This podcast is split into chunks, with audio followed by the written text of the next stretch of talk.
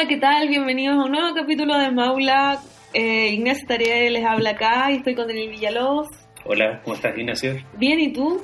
Bien también, ¿cómo estuvo tu semana? Bien, debo decir que estoy un poco resfriada por si Ya. aparece mi tos de repente y mi voz aparece enrarecida, es culpa de eso, del invierno.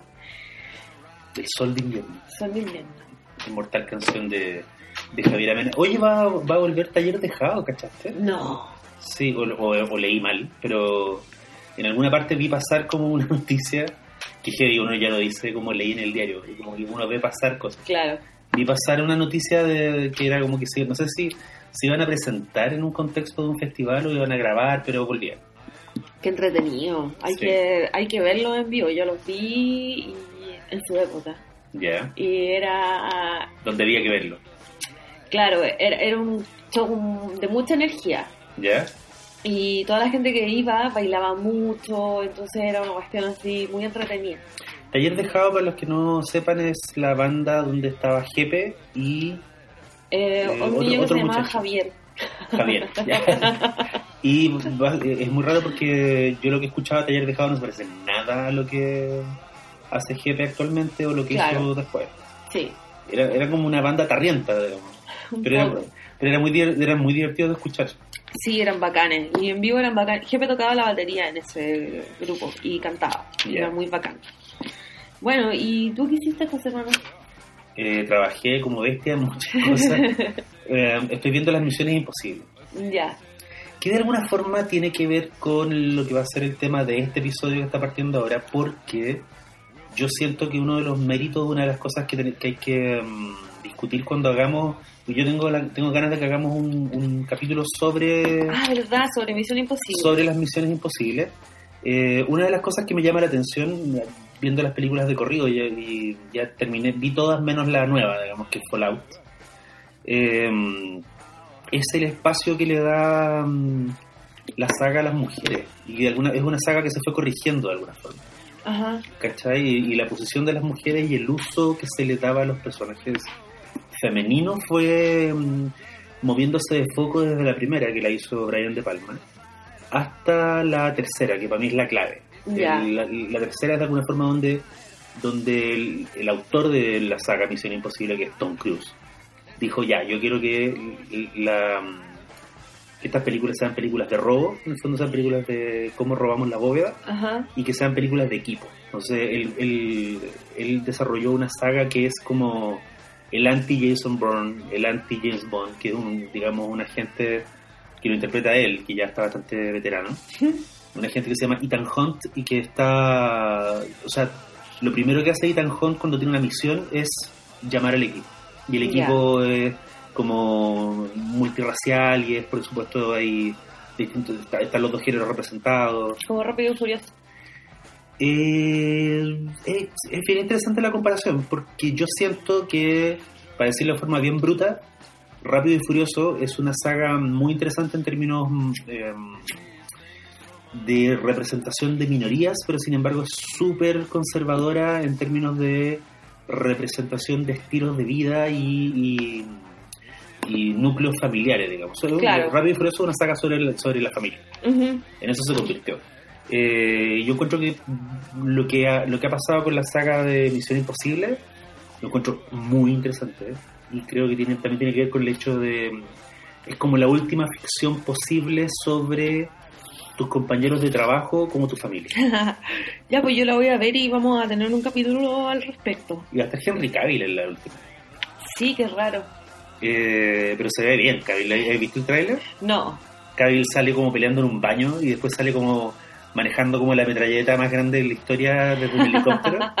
Así que, no, y hay una frase muy bien en el tráiler que define muy bien como el choque de estilos, ¿cachai? Porque mm, Angela Bassett, que es la jefa de la CIA, que le ordena a Alec Baldwin, que es el jefe de Tom Cruise, que tiene que trabajar con su agente, que es Henry Cavill, le dice, le dice a Alec Baldwin, que es el jefe de Tom Cruise, eh, usted gusta de, de usar un escalpelo, yo prefiero un martillo.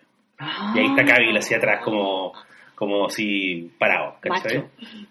Es bien- puede ser bien interesante que a la larga Fallout sea una reflexión sobre dos maneras de acercarse al cine de acción en tanto eh, campo de juego, para, digamos, paleo masculino.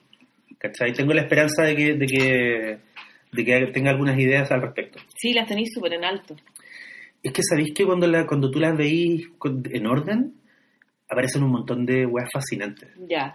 Eh, justamente respecto a la presencia de las mujeres, respecto a la presencia, respecto a la simulación, respecto a la idea de que a la larga Ethan Hunt es un director de cine, Ya. ¿cachai? Es- Sí. Es, un weón que produce eh, situaciones dramáticas con las cuales engaña a los villanos, Ujú.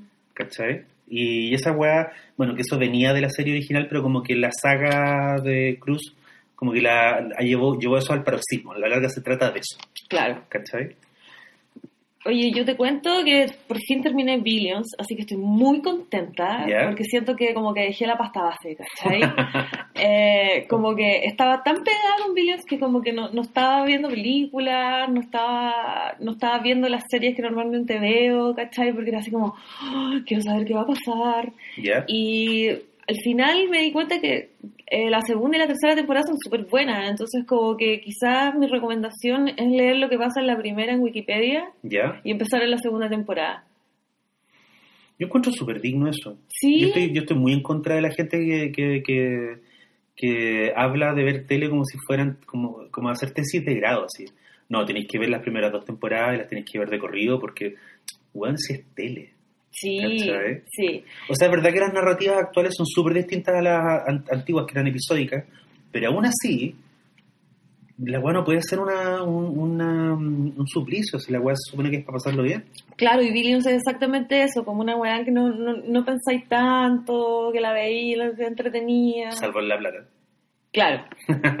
No, yo pienso que, o sea, como toda esa plata que, que se mueve cuando la gente especula es una ficción, pues entonces como que es tan ficción como lo que estamos viendo. Entonces, para mí ni siquiera es plata. Es como... Es lo que estaba en esta, en esta escena del logo de Wall Street donde Matthew McConaughey le explica la pega a DiCaprio. Claro. DiCaprio le dice, bueno, pero nosotros estamos acá para hacerle ganar plata al, al cliente. Y el tipo le dice, tal vez en una de esas, pero lo que sí está, para lo que sí estamos acá es para ganar plata nosotros. Claro. Y en realidad el cliente no tiene puta idea y nosotros tampoco tenemos mucha idea. Como que le dice que esta weá es... Puta, es muy parecido a un circo, de hecho, que es la lectura que hace Scorsese de La Plata. Claro. Y que para mí lo que fue súper interesante es que hay un. En la segunda temporada introducen un personaje que es. eh, bueno, lo interpreta una mujer, pero en, en la serie es una persona sin género. Entonces hay que referirse a ella como they. ¿Cachai? They, como Sí, ellos. Como ellos. Ya. Em, O como it. No, como they. Ya. Cuando ella se presenta, dice: Bueno, mi nombre es Taylor y mis pronombres son Ya. they y them. Ya. Lo encontré súper loco. Yo, de hecho, en español no sé cómo referirme Ellos. ellos, Sí, pues. Ellas. Bueno, la- en la Eh. ciencia ficción hay, mucha, hay muchos casos de personajes, o sea, un cuerpo que tiene distintas personalidades. Pero lo encuentro la, encontré la raja cómo está tratado el personaje, además que es una, es una heroína dentro de este mundo tan horrible de la plata y eh, como que es una buena lección sobre cómo tener un personaje que, que como que obvio que está integrando como algo que es nuevo para la tele, pero sin como felicitarte todo el rato. Ya.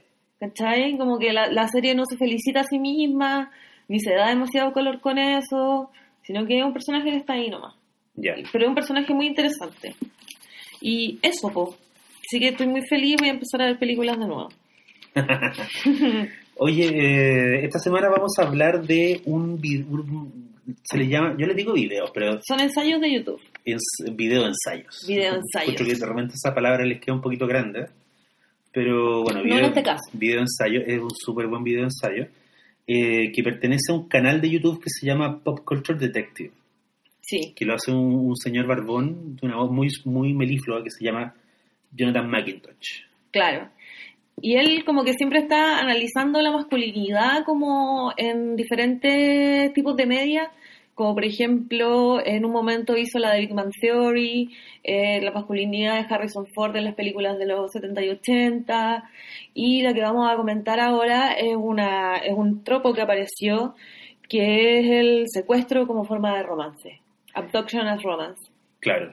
Y lo que él hizo en el fondo fue eh, presentar un caso muy bien argumentado donde lo que él donde lo que él deduce o lo que él propone es que la imagen del secuestro, específicamente de la mujer a manos de un hombre, porque te fijaste que hablaba de casos individuales, Sí, Eh, que la mujer que cae en manos de un hombre en el contexto de una peripecia eh, ha sido históricamente presentado en el cine, influido por ficciones que son mucho más antiguas, eh, como una situación romántica o que deriva rápidamente al romance. claro. Y ahí él toca temas como, no sé, la fierecilla domada, el síndrome de Estocolmo. Y, y es súper heavy porque el, el video funciona como por acumulación. Claro. Tú empiezas a ver los ejemplos bajo la luz que el tipo les, les está poniendo y hay situaciones que son bien impresentables. Sí, y uno no se da cuenta en el momento.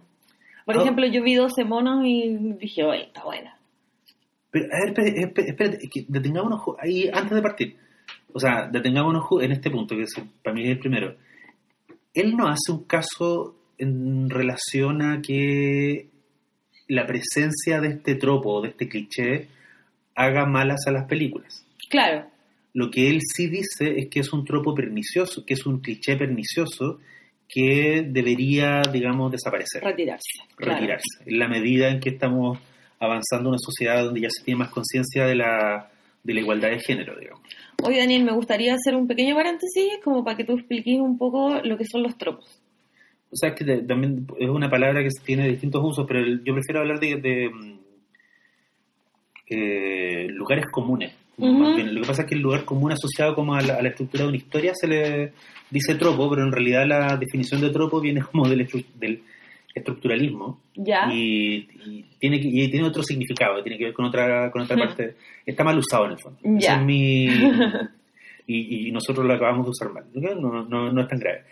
Pero en el fondo yo siento que cuando el, el, el autor del video ensayo habla de estos tropos, lo que él está diciendo es, son, son recursos narrativos. Sí, ¿Cachai? La abducción como romance, el secuestro como romance, es un recurso narrativo de la misma forma que, por ejemplo, el negro místico, como Milagro Inesperado, es un recurso narrativo eh, como el, eh, el, el hombre de Medio Oriente sospechoso y, Claro. y potencialmente terrorista es un recurso narrativo. la Manic Pixie. ¿Ah? La Manic Pixie. La Manic Pixie Girl, que la, la otra vez te mandó un tweet que lo encontré brillante. ¿Te acordáis? De una, de Sí, una que niña decía que todas eran lesbianas y que en verdad Pero lo decía de una forma más, de una, de una forma mm, como que necesitaban una mujer acurrucándola al final. mucha, mucho más bestial. Decía eh, amigos a los hombres, le decía a, a buddies a los hombres, compadres, ¿cachai? Eh, la Manic Pix- Pixie Girl, ese estereotipo, de, ese estereotipo de, la, de las películas románticas de las últimas décadas, eh, en el fondo es lesbiana. y no tiene por qué estar al servicio de rescatarlo a ustedes de su sexualidad torturada y de las horas que se pasaron escuchando a, a Morrissey en sus piezas. Claro. Y, mm, y lo encontré súper revelador. ¿Cachai? No, no creo, no, no, o sea, yo sé que ella no está diciendo que, no sé, por ejemplo, el tipo que escribió mm, 500 días de verano Ya haya dicho, ah, el personaje de 500 días de verano en el fondo es lesbiana. es una lesbiana encubierta. No, pero yo creo que lo que ella dice es que cuando tú ves al personaje en escena, ella, que, Ujú. que era que, que una escritora lesbiana, reconocía al personaje y decía, loco, esta es la conducta de una mina lesbiana que no tiene realmente un interés sexual en el, en el personaje, pero como la weá está vista desde la perspectiva del hombre, Ujú. Eh, ella aparece como una mina que es eh, inexplicablemente distante, inexplicablemente poco dada a la pasión física, eh, que tiene un interés como sincero en él desde el punto de vista del afecto, eh, que es una mina muy chora, que es una mina como muy eh, resuelta, que es una mina muy, muy acostumbrada a, a ver las cosas debajo del agua. Entonces ella hacía como una lista y ella decía en el fondo, a lo mejor el personaje en el papel está descrito como, o sea, está mm, puesto como una chica heterosexual que hace sufrir al pobre héroe, pero cuando ella veía las películas veía una chica lesbiana que está tratando de lidiar De con los, decirle que no. de que, claro, de lidiar con los avances de un, de un cabro que no se da cuenta. No, yo creo que esa clase de mujer está en el mundo heterosexual y en el mundo lésbico. ¿En qué sentido? Como esa mujer que Me se... encanta esta conversación. No, pero es que encuentro súper chulo, encuentro que tiene mucho que ver con un montón de cosas que están corriendo por debajo en el en, en- puta, en películas que van desde eh, puta, desde, desde las películas como Three Billboards, que son películas casi indies, hasta puta, la relación sexual no sexual que tiene la viuda negra con todos los con todos los locos de, de- de los Avengers, ¿cachai? Claro. No, la viuda negra sí que tiene que ser... eh, Es, la última Manic Pixie Girl posible, ¿cachai? Sí. Es una mina que tiene, que supuest- desde la perspectiva de la fantasía nerd, tiene como todos los, todos los, todas las señales de que es una mujer altamente sexual, y sin embargo, cuando tú ves todas las películas de, mm, del- de la Marvel, donde sale ella, eh, ella siempre está preocupada de otra weá, y los locos son sus amigos. Claro. Y toda esta especie como de pseudo coqueteo que le inventaron con David Ban, con el Bruce Banner, Bruce Banner. eh, es una weá, ¿cachai? y claramente no... No, No va a pasar nada con eso. No, pu, la weá no está ahí. ¿A quién le importa? O sea, es que en el fondo, a mí, a mí el personaje de la Viuda Negra lo encuentro eh, dentro de todas estas películas cacharrientas, y, que ya hemos hablado de eso, eh, lo encuentro bien fascinante porque es un personaje que parece, de, de todos los personajes que están en este patota de superhéroes. Siento que es la única que tiene como una misión que sin embargo no le ha informado al resto del grupo. Claro. Como que yo creo que si, alguien, si hubiera un, un productor con muchas pelotas, eh, o con muchos o varios, eh, sería interesante que llegara un momento donde nos diéramos cuenta que ella en realidad está trabajando en contra de la- del, del grupo. Oh, sería bacán. Sí. Y se cumpliera como el cliché más, más gastado y anticuado del género que, que al final la rusa sexy era una traidora. ¿Qué es lo que, lo que pasa en la primera escena de, mm, del Winter Soldier? Eh, Que ellos van a rescatar unos, unos rehenes y ella, Y ella tiene- ella tiene tiene que una rescatar un pendrive. Claro, porque ella en el fondo está trabajando para Nick Fury, no para, Claro. no para América. Exactamente. Claro, sí. No, Es buena, es buena esa película. Sí, es buena esa película. Oye, volvamos al, al, al, al video ensayo de Macintosh. Ya, me gusta que ocupe, eh, porque esto salió hace un rato y o- la película que más ocupa es Passengers. Claro, que es del año pasado, ¿no? No, es del 2016, Ya. pero ¿Tú la viste? yo la vi. ¿Tú la viste? Sí, la vi. Para mi pesar, en todo caso. A ver, cuént- cuént- cuéntala tú, así como, ah, tírate un, un brr. Ya, esta es una película sobre gente que viaja en el espacio y se demora muchos años en ir de un planeta a otro. Por lo tanto, estas personas se van criogenizadas. Y son miles. Y son miles de miles que están emigrando a un lugar nuevo. Entonces, a un cabro, un cabro despierta, y es Chris Pratt. Despierta porque se le echa a perder su pod en el que estaba, en el tocaba criogenizarse. Y su vida eh, se vuelve muy aburrida porque es el único, el único persona humano viviendo en la, O sea, se en la vuelve, nave. se vuelve trágica porque el weón no va a llegar vivo al final. Es Claro. de 90 años. Claro, no va a llegar, a la- no va a llegar a la- al lugar donde va y está solo.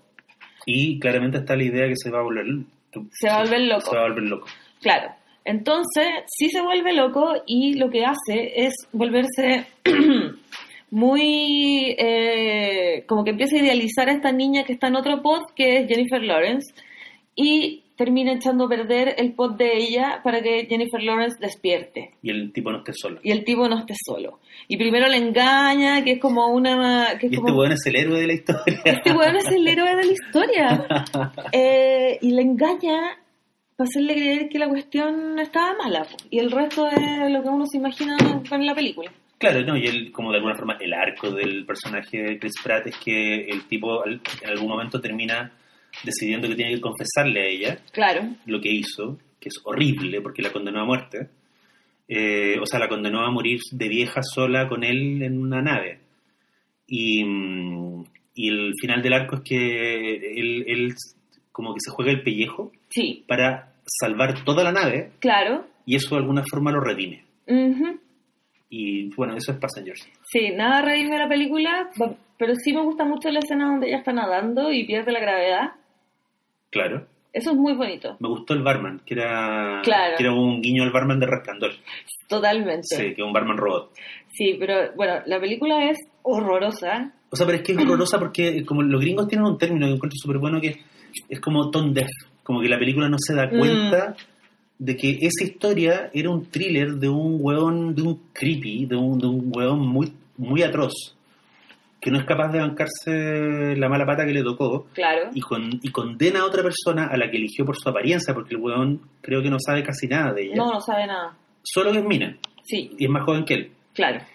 Y, eh, y habían tantas, o sea, por ejemplo, porque tú decís como, ¿por qué no podría haber despertado a, a un oficial de la nave? Podría haber despertado a otro weón. Claro, Podría haber despertado a alguien que le tincara que podía ayudarlo a reparar los pots, por ejemplo. por ejemplo. Entonces, cla- claro, como que desde, el- desde la decisión inicial, la weá es muy rara porque tú decís como, bueno, esta weá se va a convertir en un thriller y eventualmente Jennifer Lawrence, no sé, se va a pitear al weón. ¿Cachai? Claro. Eh, y, y hay un momento en que uno dice, la weá se va a ir por un lado muy oscuro y, y- y uno va, ¿cachai? Y después la weá se convierte en un romance. Es terrible. Es muy, es muy raro. Eh, de hecho, hay un... Hoy hay- la, la contamos completa, pero da lo mismo. O sea, si de verdad alguien cree, si alguien lamenta que le hayamos spo- spoileado a Passengers, hay un montón de otros podcasts y weas donde pueden hacer clic. Porque la dura que si alguien lamentó perderse Passengers, Ah, no. no, Salvo que fuerais muy fan de los, de los actores. claro. Que te gusta Chris Pratt. ¿Sabéis lo que sido interesante? Espera, que te quería contar Ya, lo que, lo que hizo un, otro ensayista de YouTube que es el Nerdwriter y editó la película para que, que pareciera que eh, empieza cuando Jennifer Lawrence despierta. Ah, está contada desde del punto Y de vista de ella. el punto de vista de ella. Claro. ¿Eso está, iba a decir que era interesante? No, lo que yo habría encontrado interesante es que ella reparara, el, reparara los pods, o sea, encontrara una forma de reparar su pod y le ofreciera a Chris Pratt como, bueno, podemos dormirnos y el weón dijera que no, Ya, porque está enamorado de ella y la weón se convirtiera full en weón creepy versus una mina versus Ripley, ¿cachai? ajá, Y que a la larga, como la muerte del weón fuera que la mina consiguiera engañarlo para que se metiera al pod y la loca lo pone a dormir. Oh. Y la mina se, porque la loca, la, imagínate que la buena pudiera, hubiera podido reparar un pod. ¿Cachai? Entonces, al principio es como, ella se va a poner a dormir, pero el buen se vuelve loco y le dice, si, si, si te duermes te voy a despertar de nuevo. Entonces la mina tiene que urdir una trampa para que el weón se duerma. Y ella Ajá. se queda sola, pero libre. Ya. ¿Cachai? A mí, No sé, a mí me habría interesado ver eso. Sí, o sea, yo creo que uno se puede sentar una tarde y arreglar esa película de muchas formas. Bueno, volvamos a raptar como una forma de flirteo. Claro, lo que pasa es que también, claro, él dice, el rapto es interesante porque el ejemplo de Passengers, que lo ocupa mucho, eh, es el rapto menos violento, Claro. en un sentido físico, porque en un sentido moral es el peor de todos para mí. Sí, totalmente. ¿Cachai? Porque el weón puede invitar a la mina a comer ese restaurante magnífico que tiene en la nave, pero la loca se va a morir, se va- van a morir solos, ¿cachai? Hoy, como esta yo creo que es la única vez que vamos a mencionar la película, quiero hacer hincapié en un momento que me pareció terrible, y eso es también como lo, lo ciega que es la película con respecto a sus propios personajes también, y es que la mina tiene edad y hechos brígidos. Sí, ¿Te acordáis de eso? Su papá era escritor, entonces ella era escritora y ella quería ser mejor escritora que su papá. Y su papá le dijo que ella tenía que explorar nuevos mundos. Entonces ella estaba viajando porque su papá le dijo. Y nombra y menciona a su papá, que mamá encima le dice daddy. ¿Cachai? Sí. Ni siquiera dice my dad o my father. Siempre es como my daddy. sí. Hay un aspecto de ella que está muy infantilizado. Sí. Y de hecho, cuando el loco le dice que la despertó, eh, la loca en vez de en vez de darle con una silla en la cabeza, como que le da una especie de crisis y se, y se amurra. Claro. Así como no te quiero ver, no te quiero hablar. Y tú decís como, loco, eso bueno es peligroso. como, consíguete, consíguete una llave Stirson y parte el cráneo cuando el weón esté durmiendo. Claro. No sé, yo creo que tal, tal vez nosotros somos demasiado oscuros, Nacho. Puede ser. Para el, para el- para el público de Hollywood. Sí, no creemos en el amor. Es que eso es la weá, los locos, al final, los, locos- los buenos se enamoran.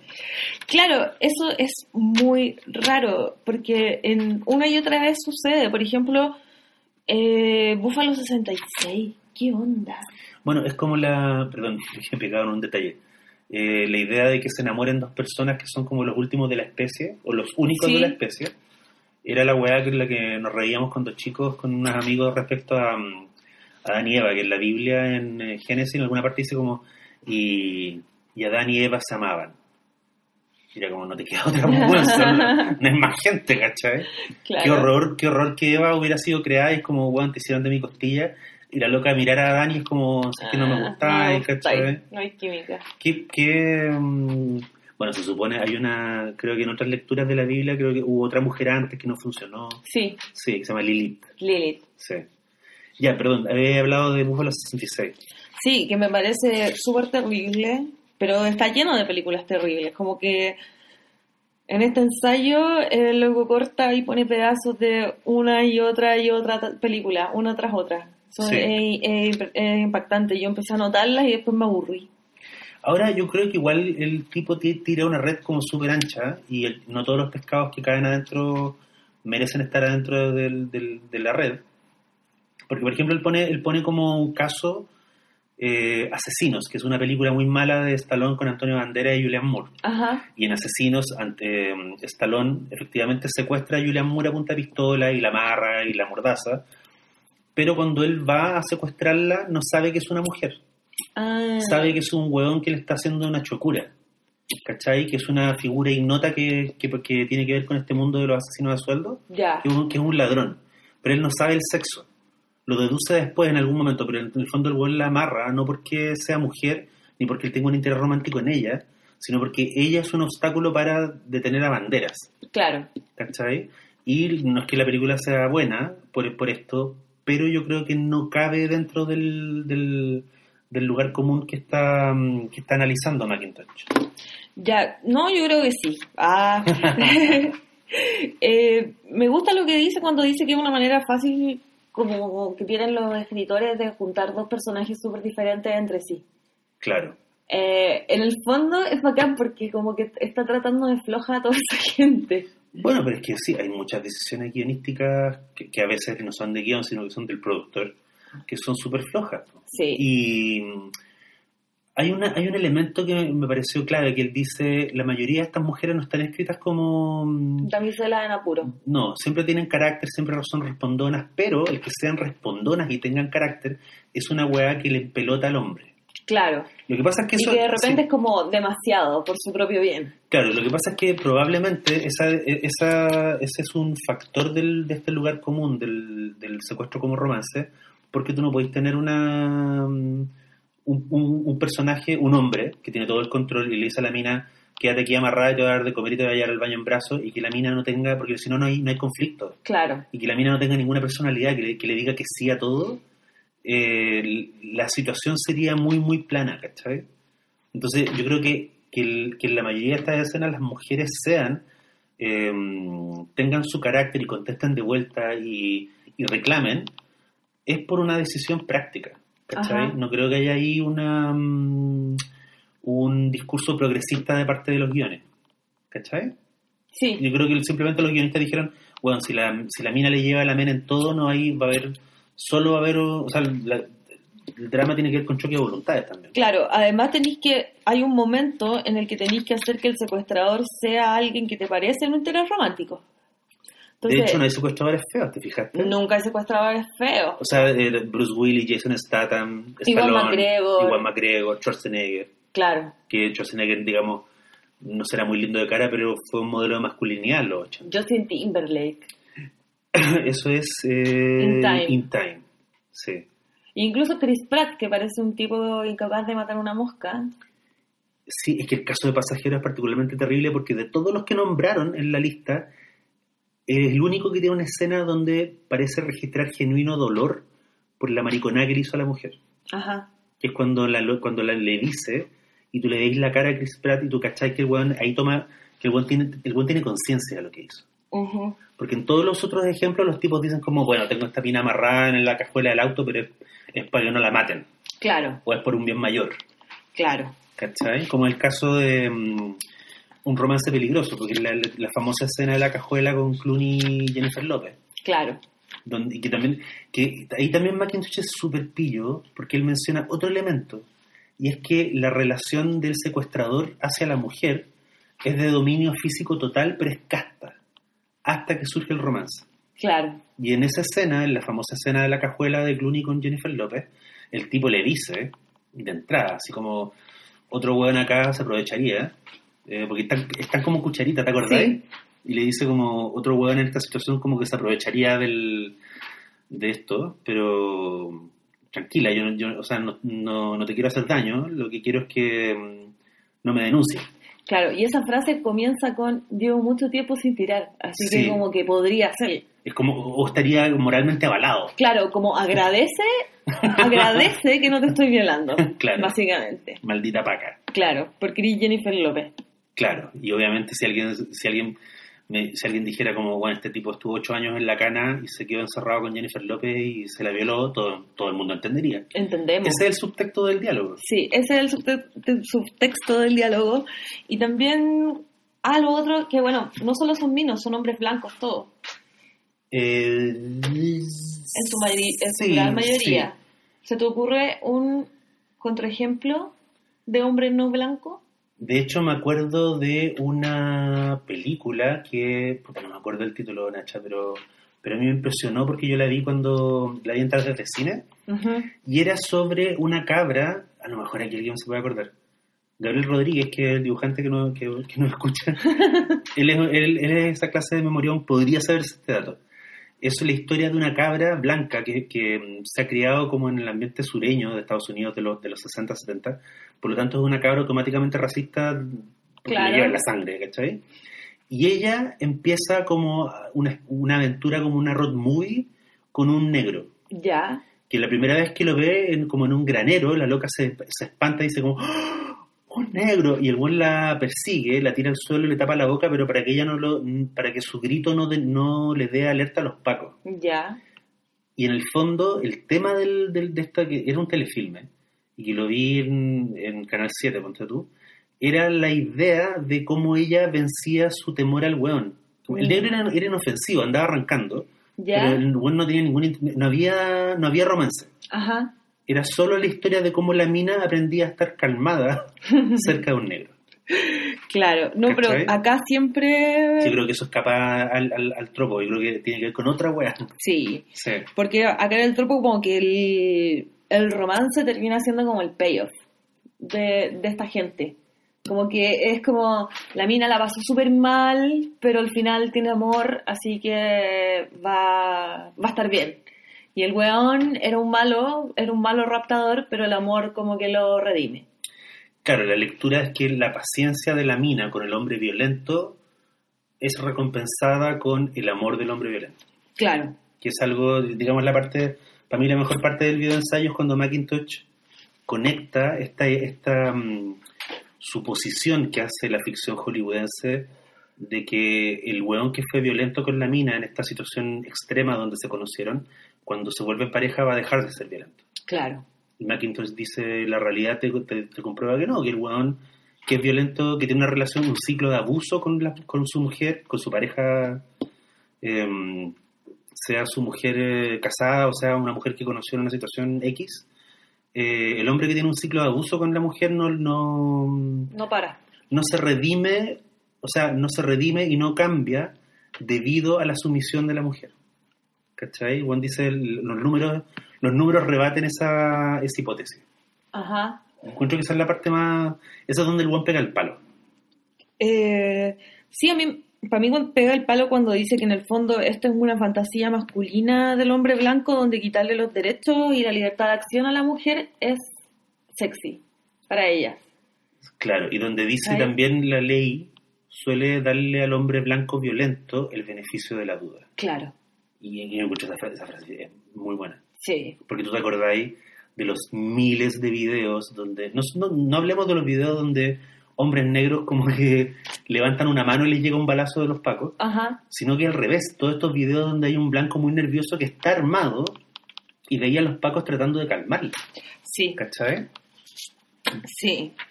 Claro, tiene el beneficio de la duda tam- también el, el amor de las chiquillas. Oye, y menciona dos casos que me parecieron muy graciosos, que es Bruce Willis y Arnold Schwarzenegger. Cada uno tiene tres películas donde pasa esto. Claro, Las de Bruce Willis son Red, eh, Bandits y 12 monos. sí. Y las de Arnold Schwarzenegger son Running Man, Comando y Mentiras Verdaderas. Y ahí abduce a su esposa. Sí, mm, yo no sé si mentiras verdaderas cabe dentro del... O sea, el tipo la abduce, ¿eh? pero el tipo está haciendo en el fondo un role-playing porque su relación con su mujer está estancada. Pero se te fue la mano un poco, po. o sea, para esas Claro. cosas uno tiene una palabra clave. claro, es un role-playing donde uno, donde uno de los dos no sabe que hay un que... claro. Sí, igual es, es que, claro, no digo que esté bien, no, no estoy defendiendo Mentiras Verdaderas como una película eh, no misógina, pero estoy diciendo que tal vez eso pertenece a otro lugar común, Ya. que, que es como que es un lugar común que viene de los picapiedras, como que los, los hombres complotan a espaldas de las mujeres. Y las mujeres a veces también complotan, en el fondo es la idea, la vieja idea de la guerra de los sexos. Ya. ¿Cachai? Yo creo que Mentira Verdadera más bien está en esa línea, que en la línea que, que plantea Macintosh. Ya. En esa línea quiere estar. Bueno, y menciono los cuatro elementos como del. del. del que me da por decir rapto, pero no es un rapto, es un secuestro. Como el rapto de Lucrecia. Puta, sí, hay, cuadros de... Sí, po, hay Eso- eso también cuadros, pensaba hay mientras- cuadros, hay cuentos. eh, No, pero mientras hay leyendas griegas. Eso mismo iba a decir Sí. Zeus, Sí. desde Zeus en adelante. Zeus fue el primer... eh, El primer eh, mm, Abduction as Romance. sí, y de hecho, eh, puta, en la Biblia hay un par de ocasiones donde un hombre viola a una mujer y como que la weá se soluciona sin preguntarle a ella, sino que se llega a un acuerdo, o se le ofrece un acuerdo a los, a la- a los papás. ¿Ya? Es como ya aquí tenéis 50 ovejas. Chan. Y eso a veces está sancionado por Dios y a veces no. Ajá. ¿Cachai? A veces, no sé, sabes que el, el buen más decente con las mujeres en la Biblia es puta nuestro Señor Jesucristo Jesús. que murió en la cruz, ¿cachai? Claro. Por algo quienes estaban al pie de la cruz, las minas. Po. Porque el weón, cachaban que el weón era, era un, era un woke. Ay, sí, hombre deconstruido. Jesus the Constructor. Oye, hagamos un día ese, eh, analicemos los evangelios y así, y, y nos preguntamos si, si Jesús pasaría como la prueba de... Ya, Ya. me parece muy gracioso. Ya, divertido. A mí me tenés que ayudar tú, sí, porque yo no cacho tanto de... Y me tenés que ayudar tú porque yo no sé nada de catolicismo. Pero si los evangelios no son católicos. Bueno, no me lo sé. Ya, ok. Oye, eh, Aquí revelando mi ignorancia nuevamente en Maula. Oye, eh, pones varios ejemplos antiguos, pero yo encuentro que los más violentos, o sea, los que más me impresionaron son los violentos contemporáneos, los, los ejemplos contemporáneos. Estoy súper de acuerdo. Porque In Time es como del 2011. ¿Cachai? La Sí, de, es la del de 2011. Timberlake con, eh, Con Amanda Siegfried. con Amanda Seyfried. Eh, porque hay ejemplos de los 40, hay un ejemplo de la era muda, digamos. Sí.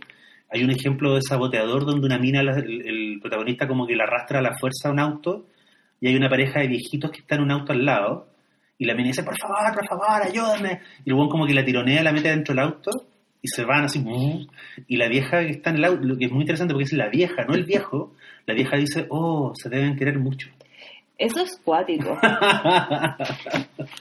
Sí. Ahora también, de nuevo, lo que quiero decir es que el ensayo de Macintosh es súper bueno, pero el- tiene antojeras y hay como sutilezas, o sea, para mí esa escena del saboteador es chocante bajo la óptica de Macintosh, pero también hay que entender que Hitchcock solía tener un humor súper negro respecto a la idea que eh, sus contemporáneos tenían del amor, del matrimonio. Entonces a mí no me queda claro que la película no se esté riendo de la vieja también. Ajá. ¿cachai?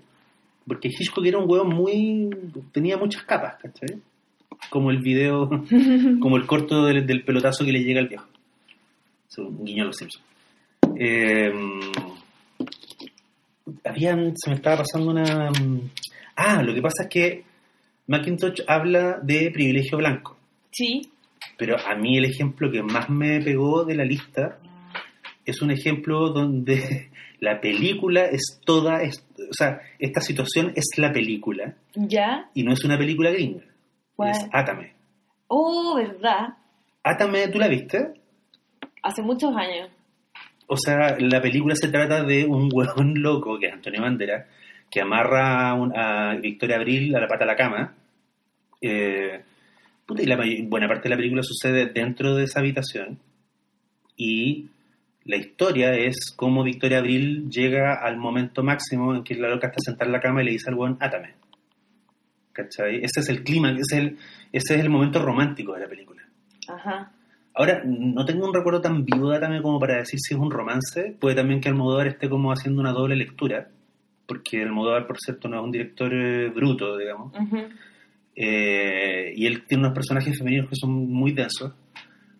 Pero, claro, cuando tú veías a Atame bajo esa óptica y decís, claro, eh, Atame la mostraban como una comedia negra, o la presentaron como una comedia negra, pero todo el mundo, todos los, todos los que la vimos, la leímos como un romance.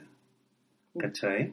Sí. Y Victoria Abril al final estaba completamente del lado de Antonio Bandera y el buen era su mino, ¿cachai? Sí, sí, es que estoy mirando con cara de espanto, eh, que no se puede transmitir el podcast. Ya, pero- yo quiero que tú hables de, de cuando, cuando se refiere a B de Vendetta.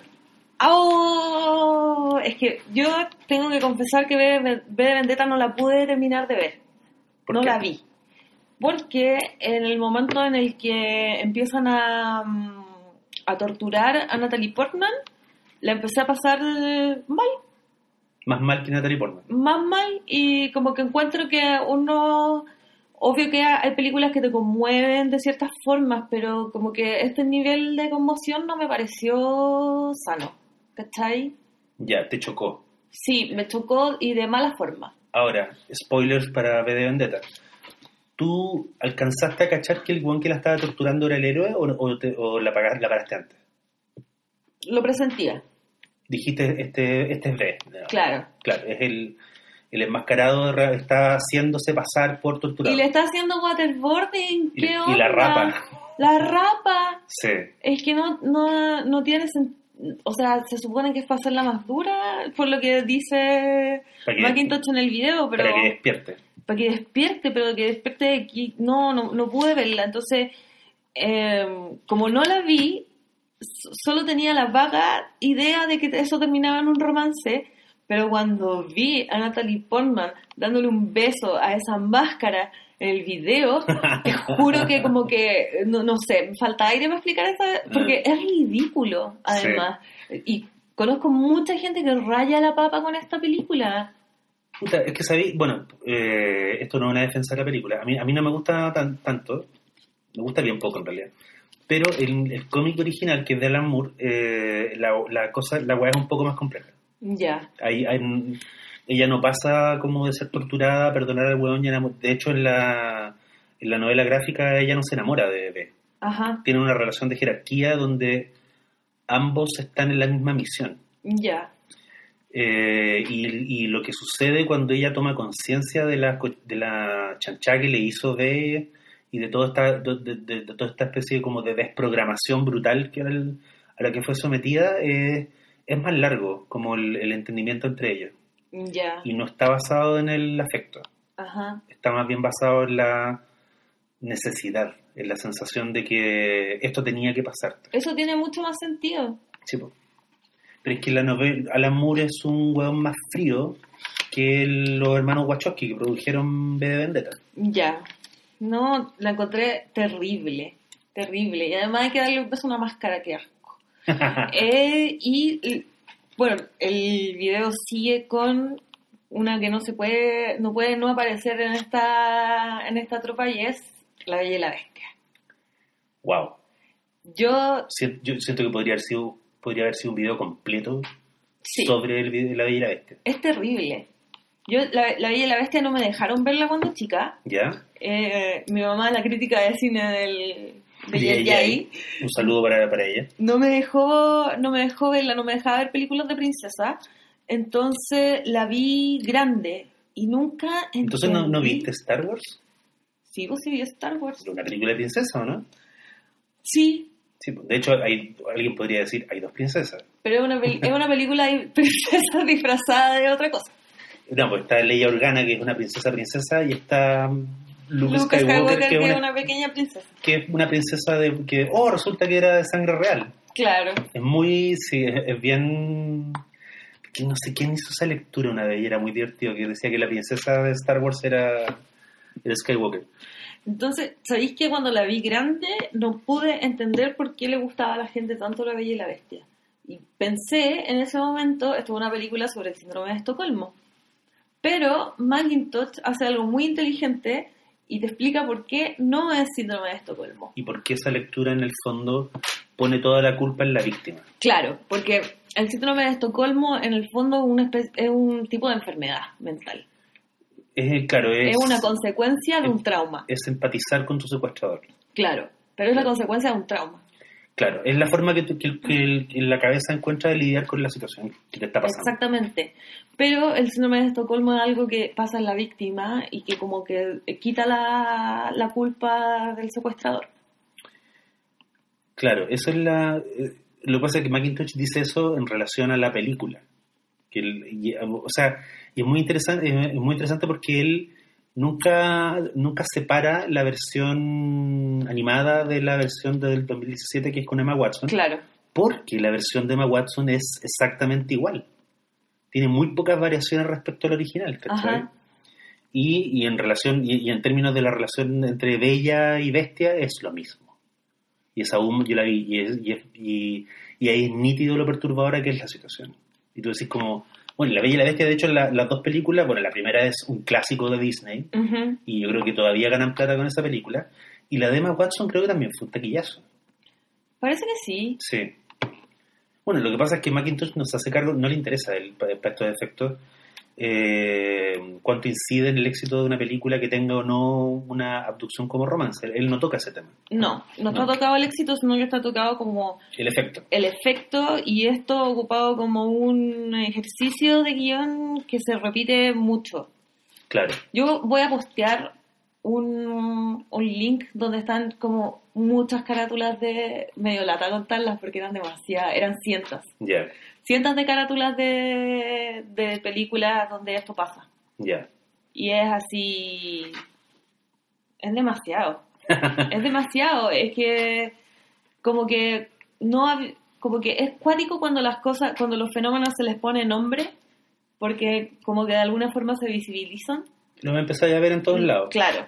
Es como cuando alguien, sobre todo cuando uno vive en Chile y de repente alguien te enseña eh, lo que es el clasismo O lo que es el chaneo, Por que ejemplo. es una palabra muy fea, eh, y no podéis dejar de verlo. pues. No, po. Claro. Y lo mismo está pasando últimamente con, con, eh, con la misoginia, con el machismo y con la, con la opresión de un género hacia otro y, y- y es parte como de la conversación general, Sí. ¿cachai? Que una cosa que uno ve pasar mucho en Twitter es que de repente hay cabras o mujeres que dicen, desde que me metí en esto, eh, son como que me puse los lentes de... Describen mucho la situación de Day Live, de John Sí, Carpenter es como Daily. como que te pusiste los lentes, lo- las gafas oscuras y, y ya no podís volver a ver la realidad como la veía ya antes. Hoy están Daily va de un secuestro, ¿no? Eh, sí. Pero la mina es villana, la de la. Ah, sí. Era la mala, así que está bien. Sí, está bien. No, pero es interesante porque la también Macintosh se refiere. No, es que quiero. puta, volvamos a la bella y la bestia, que encuentro que, que hay demasiado jugo ahí. Sí. O sea, hasta yo, eh, hombre, Ese- hombre heteros- heterosexual viejo, cuando hace unos años vi La Bella y la Bestia, dije, primero aquí hay bestialismo, que es muy raro, que en alguna parte o sea, va a haber bestialismo, o se insinúa el bestialismo. Eh, y segundo, hay unas, el- la bestia, claro, lo, lo que yo, mira, esta era la lectura que yo hacía, que era como pre, eh, toda esta, toda esta cosa que, que expone muy bien Macintosh y que, a mí me impresionó mucho mi lectura era mucho más básica, mucho más bruta. Yo decía, este weón, la bestia, no hace realmente nada para merecer la lealtad que le tiene Bella, Claro. ¿cachai? Y que se expresa, digamos, en la como en la escena culmine, dramáticamente hablando, que es cuando Bella se va del castillo y vuelve y, y decide volver. Y ve, porque Bestia le dice, en el cuento original es así, le dice, si no vuelves me voy a morir Ya. Lo que ahora, claro, también suena horrible. Eh, y Bella decide volver, a pesar de que, y tú decís, me acuerdo que yo veía, yo había visto el- la animación de Disney y decía, eh, ¿qué, qué hizo la...? Creo que en un momento la salvó de unos lobos, le salvó la vida, Ah, ya. en una mocha. Claro, porque eh, Macintosh menciona un momento, eh, un momento que tiene que ser el momento que yo decía más- hace un rato, que es como el momento donde pasa de secuestrador a interés romántico. Y ese es el Claro. momento donde es como que tiene un momento de decencia. Como el de recién que estábamos mencionando, como George Clooney diciéndole a Jennifer Lopez, oye, no te voy a violar. Podría, debería. Pero ¿cachai el mínimo que se le exige como para que pase al otro lado? Claro. Y con la bestia también es así, pues la bestia no hace nada. Y además hay un elemento que Macintosh toca, toca muy de refilón, pero que me parece muy interesante, y es que todos estos personajes, desde la bestia hasta mm, Bruce Willis, incluso Ewan McGregor, eh, no solo son violentos con la, con la secuestrada, a veces físicamente, sino que son hombres que resuelven los conflictos a través de la violencia y a veces están embarcados en peripecias que están basadas solamente en la violencia. Claro. Como el caso de esta película horrenda que es Hitman, que, también, que ejemplo. también está puesta como ejemplo. digamos. Sí. Sí, eh, Hitman y esa mala de, de Tom Cruise con Cameron Díaz. ¿Cómo se Eh, llama? Una pareja explosiva creo que se llamó acá, pero se llama en, en inglés se llama Night and Day. Ujú. Y que también es la misma idea, es como Tom Cruise es una especie de agente de la CIA un poco chiflado, que aparece de la nada, que rescata a Cameron Díaz de una situación que ella presencia y después ella tiene que andar corriendo con él, ¿cachai? Es súper... en- Y sabéis que está, hay otra cosa que Mac- Macintosh no toca y es la posibilidad de el lugar común al revés. ¿Y sabéis de qué me acordé? ¿De qué? En High Wire hay una escena en un café ¿Ya? donde Gina Carano tiene una conversación con em, Channing Tatum que termina en una mocha monumental donde ella deja al hueón Ah, inconsciente. la primera escena. Claro. Y ahí la loca tiene una tuna en la mano y ve y toma a un pendejo que es Michael Angarano de Sky High y le dice, ¿tenías un auto? ¿Tenías un auto? Y el hueón le dice, sí, sí, sí, tengo un auto. Y la loca sale con el hueón y lo, lo- y lo lleva a punta de pistola y básicamente esa hueá es un secuestro. Sí, pues eso es un secuestro. Pero como Soderbergh, es que es divertido porque Soderbergh dirigió em, un un romance, romance peligroso. peligroso. Y entonces acá es un poco la misma situación, pero es una mina la que lo lleva y uno jamás imagina que esa, que esa breve escena que en el fondo sirve de marco a toda la historia porque ella le, le dice a Angarano te van a interrogar. ¿Cachai? Los pacos van a venir a hablar contigo y otros buenos van a venir a hablar contigo y tú cuéntales esto. Entonces, Angarano no solo no es el interés romántico de Gina Carano, que es la que para efectos brutos de- de- del- del cine de acción es el hombre acá, es la mina que dispara, que pelea, que, tiene como experiencia militar y todo el asunto. No solo Angarano no es el interés romántico, ni se insinúa siquiera como tal, eh, además es mucho más chico que ella, Sí. lo que no sería un problema si fuera al revés, eh, porque Cameron Díaz, no, Cameron Díaz es, mayorcita, pero- pero mm, Jennifer López Ponte era mucho menor que Clooney cuando Por hicieron eh, un romance peligroso. Digamos, Angarano no solo no es el interés romántico, sino que ella lo ocupa como, eh, como una grabadora. Sí. Es como cuando te prendan, di esto. ¿cachai? Esto explica lo que pasó en el café, esto explica por qué te estoy secuestrando y esto explica lo que voy a hacer después. Y es súper interesante porque es uno de los pocos ejemplos que se me ocurre. Y el otro ejemplo, que ya es una, ya es casi yo creo como un, un- es una especie de sub, sub, subgénero como del macho de mediado, es una película que se llama mm, Into the Night, de los 80. Es con Michelle Pfeiffer y Jeff Goldblum. ¿Ya? Y el Jeff Goldblum es un huevón como muy opaco, como muy... Que lo único, la única hueá especial es que es insomnio. O sea, el va a manejar, va al aeropuerto ¿Ya? en la noche cuando no puede dormir. Y en ese contexto el huevón se encuentra con una mina que viene arrancando así, pero de un cagazo increíble, como que involucra a unos terroristas palestinos, involucra como unos agentes de la CIA, eh, a un hitman que es David Bowie, ¿cachai? Eh, y la loca le pide ayuda. Y en el fondo es esa es la versión femenina que Hollywood inventó en oposición al secuestrador amoroso, que es la mina que es como un imán de problemas. Y el weón, que es un weón gris, se enamora de ella, entonces como la loca es un imán de problemas, los problemas le caen al weón. Y eso en los años 80 fue, puta, un pequeño, Me suena muy familiar. pequeño género. O sea, espérate, Into the Night, eh, una película de Scorsese que se llama Después de Hora. ¿After Eh, Hours? Sí, Ajá. que todo parte porque el protagonista va al departamento de Rosanna Arquette, que es una Sí. mina con muchos problemas. Sí. Eh, una película de Jonathan Demme con Melanie Griffith que se llama Totalmente Salvaje. Eh, bueno, y casada con la mafia también. Son, son películas donde el hueón es un hueón decente, aburrido, que se fascina con una mina que, eh, puta, atrae todas las penas del infierno. Y es lo más parecido, es como, la- es como el otro lado del espejo. Y si te fijáis, de alguna forma como que igual el hueón no tiene ninguna culpa. el hueón lo único que quería era culiar. Claro. Pobrecito. Pobrecito. Pobrecito. Eh, ¿Qué vamos a hacer con, con este hombre? Siete novias para siete hermanos. A mí ese ejemplo me dejó para atrás. Yo me había olvidado esa película. Yo no la conozco. Puta, te voy a describir el argumento y vaya, Ya. vaya a salir corriendo. Es la historia de una familia donde hay siete hermanos que necesitan siete mujeres. Ajá. Entonces los buenos dicen, vamos a ir a un lugar y las vamos a recoger de, de una. Y son si- unos colorines horrorosos. Como si fueran novillos. De hecho, hay una canción dedicada a comparar a las mujeres con ganado. Wow. y fue uno de los musicales más exitosos de su tiempo. ¿De los 50?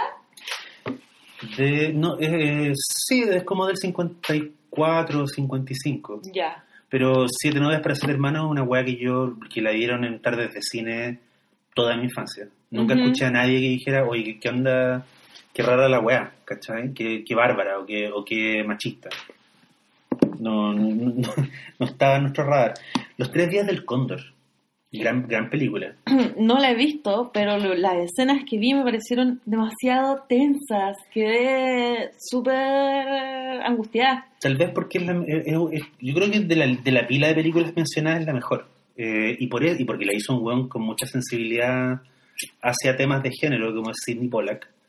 Eh, si te fijáis, es la única de la, es la única película donde las escenas de secuestro la mina está genuinamente asustada. Porque en todas las otras escenas que vimos, por ejemplo, de la mm, Cameron Díaz con Iwan McGregor, Cameron Díaz con Tom Cruise, eh, siempre hay como una especie de, como que la mina está confundida, Claro. pero no se siente realmente amenazada. Ujú. Pero en, en la escena que, que puso, que, que pone Macintosh, en los tres días del cóndor, Faye Dunaway está aterrada. Está pa'l pico. Está pal- y aparte está tirada con Robert Redford arriba de la cama y el güey le tiene la pistola en la costilla. Sí, Y, y la escena no, y no hay ningún elemento erótico, claro. ¿cachai? Y ahí tení la comprobación de que... eh, Cuando la se filma bien, luce brutal. Luce brutal, pero te- lo que te iba a decir es que como que lo, este, este argumento siempre lo escucha un hombre feo, que es como, ay, si te acosa en la calle un mino rico, Si te acosara Paul Newman. claro, pero aquí tenía a Robert Redford acosando, po. Claro, o sea, eh, más que acoso, O Claro. sea, no acosando, haciendo un abuso terrible, pero... abuso de fuerza, claro. Claro. Sí. Claro, porque en ese momento, en ese momento él no tiene un interés como sexual en ella. De hecho, la escena no está, la escena, no está la escena completa, pero tiene esta frase final que es muy ambigua, donde ella le dice, mm, ¿qué quieres que piense de ti? Me trajiste a puta pistola, me, me, me, me zarandeas, ¿cachai? Me amarra, me viola. Y el güey le dice, no te he violado. ¿Te he violado acaso? Y la mina le dice, la noche es joven. Y es como, pero está muy bien hecho porque lo que haría la escena simplemente picaresca en un mal director, acá más bien luce como una forma de agresión. Ajá, Ella lo provoca con la única weá que tiene a mano, que es la como una agresión como sexual verbal, como un troleo. ya. ¿Cachai? La noche es joven, obvio que un guan de tu calaña me va a terminar violando. Y además eres roroso. no, Los Tres Días del Cóndor es una gran película. Sí, y el pedacito que pone Pop Culture Detective es, oh, Dios mío, yo que la quiero ver, la quiero ver y voy a comentarla próximamente. ¿Hay algo más que queráis mencionar al respecto? Puta, ¿sabéis qué? Lo que pasa, eh, también hay ciertos elementos que tienen que ver con tono.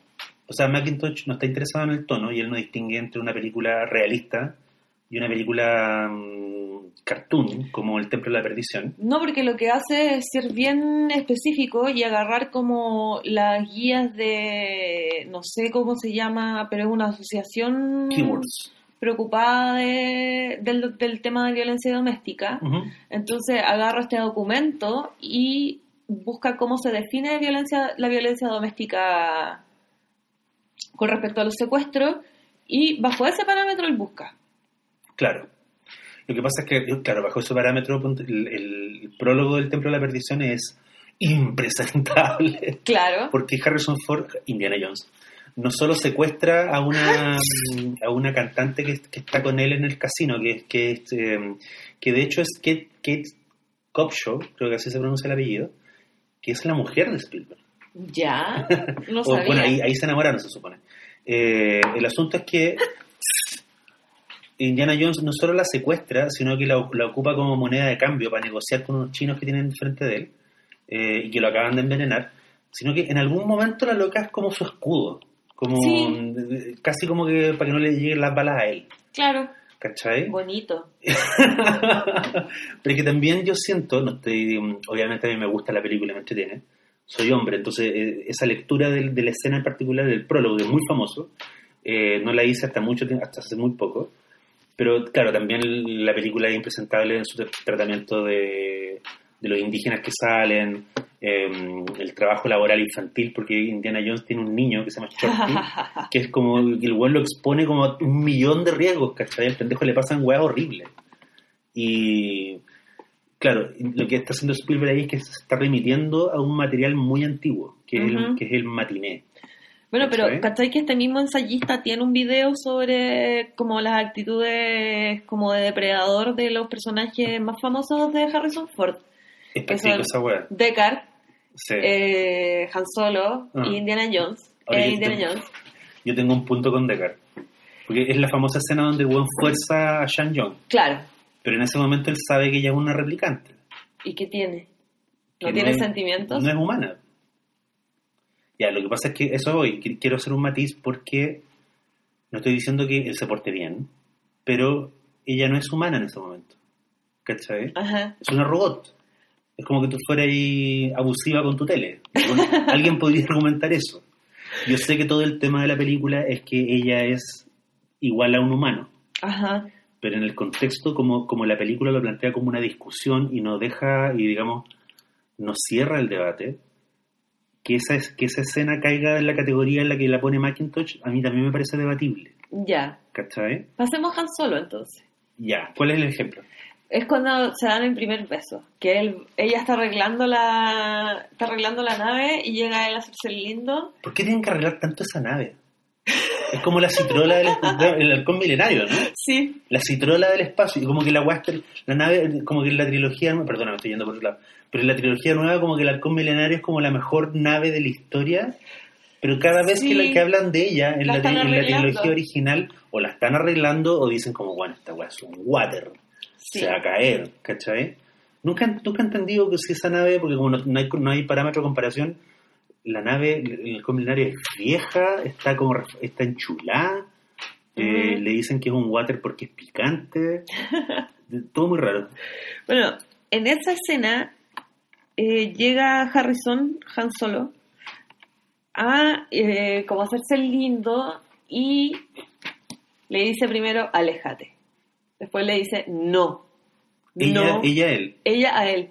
Ah, Y él sigue haciéndose el lindo, y como que le pone la mano en la pared, Ya. y como que no la deja pasar. ¿Esto es el Imperio contraataca? Sí, Bueno, sabes que no me acuerdo de la escena.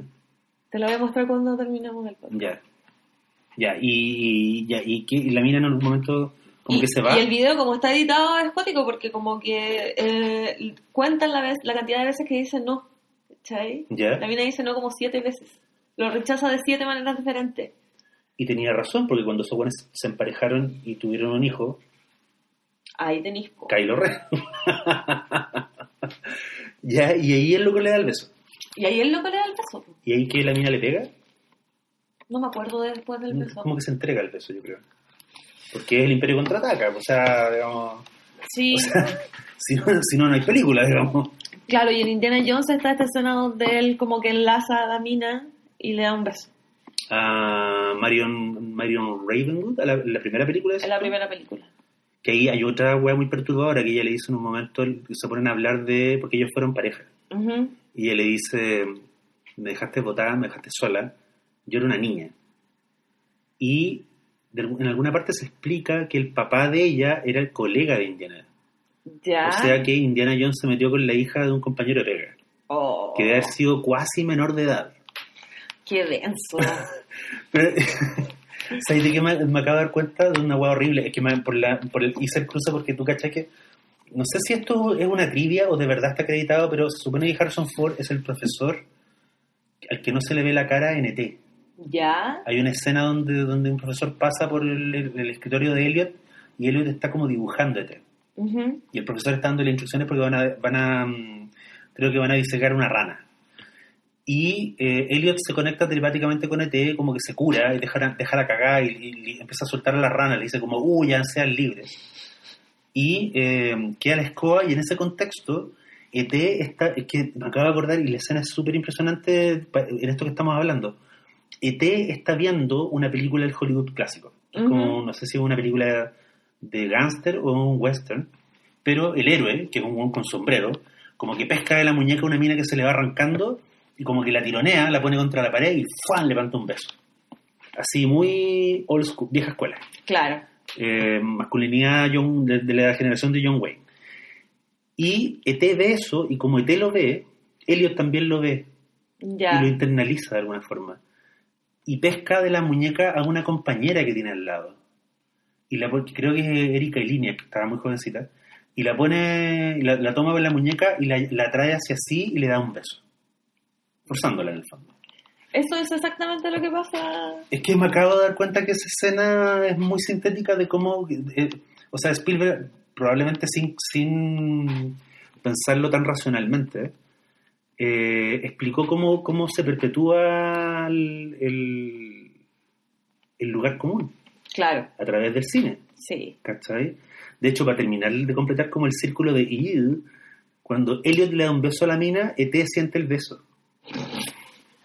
Y como que pone cara de que, de que me están dando un beso, ¿cachai? Bueno, eh, No voy a Daniel, poder volver a ver ET después de Daniel esta- me está de contando T conversación. porque yo no he visto T. Bueno, Tengo mismo. que decir. Y porque encuentro que T es súper feo. Ya, yo creo que pronto, pronto Jonathan McIntosh va a sacar un video sobre eh, los parámetros imposibles de belleza que le ponemos a los alienígenas. Oye, yo, pero de todas maneras recomiendo sus videos. Hay, hay algunos que están, los más antiguos ya tienen subtítulos al español. Este tiene, este, este, este Tiene video subtítulos en inglés. no tiene también en español. Ah, mira. este video es de junio, creo que es el penúltimo que subió. Y para la gente que le interese lo que toda, todo lo que hemos hablado y que le interesa el canal que se llama Pop Culture Detective, Detective de Cultura Pop, él tiene un Patreon.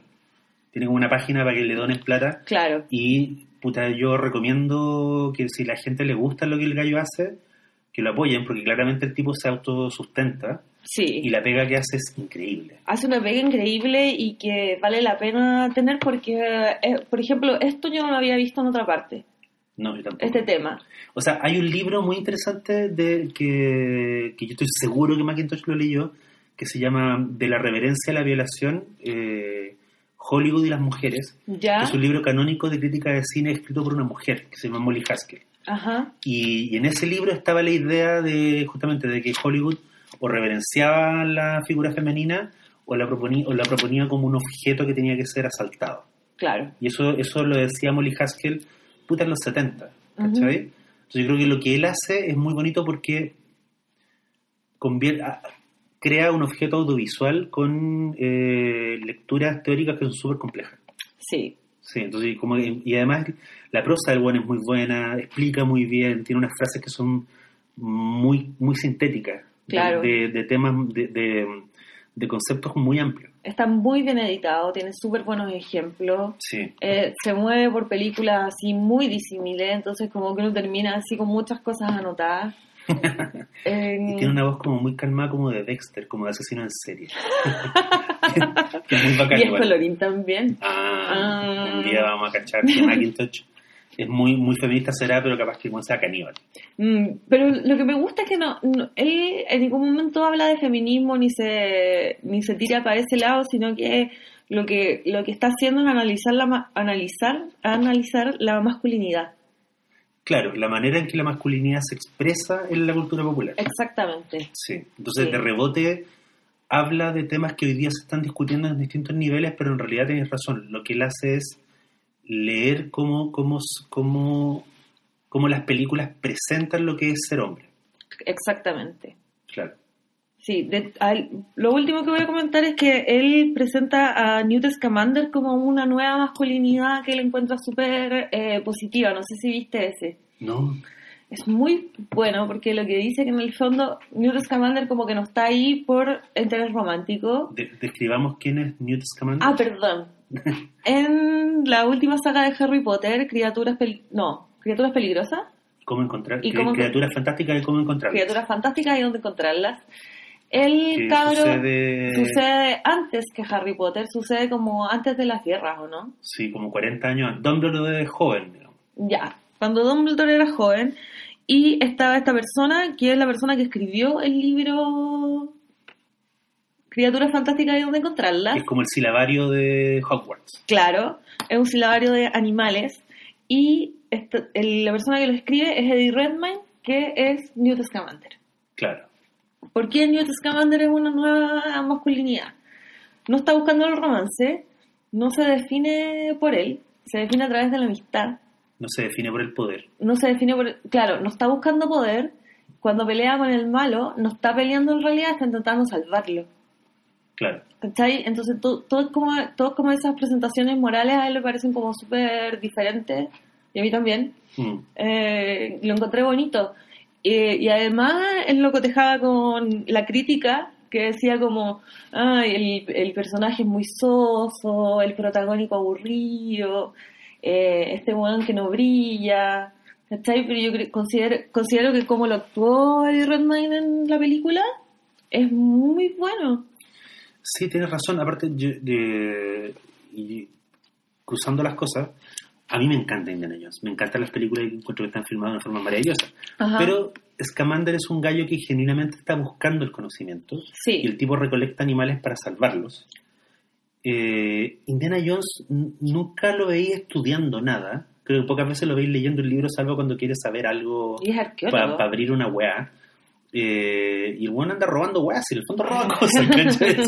Si, esa es la cosa, Tom Raider, el el weón anda, Claro. anda robándose cosas que se supone que son para un museo que nunca vemos. Ujú. Yo- como que creo que, no sé, puedo estar equivocado, pero en las cuatro películas de Indiana Jones nunca ves en alguna exposición Las cosas que se ha robado algo que Indiana. haya robado, ¿cachai? Puta, qué impresentable. Una vez que eran los 80, Sí, pues, los locos 80. los locos 80. Ahora sí, ¿algo más que agregar?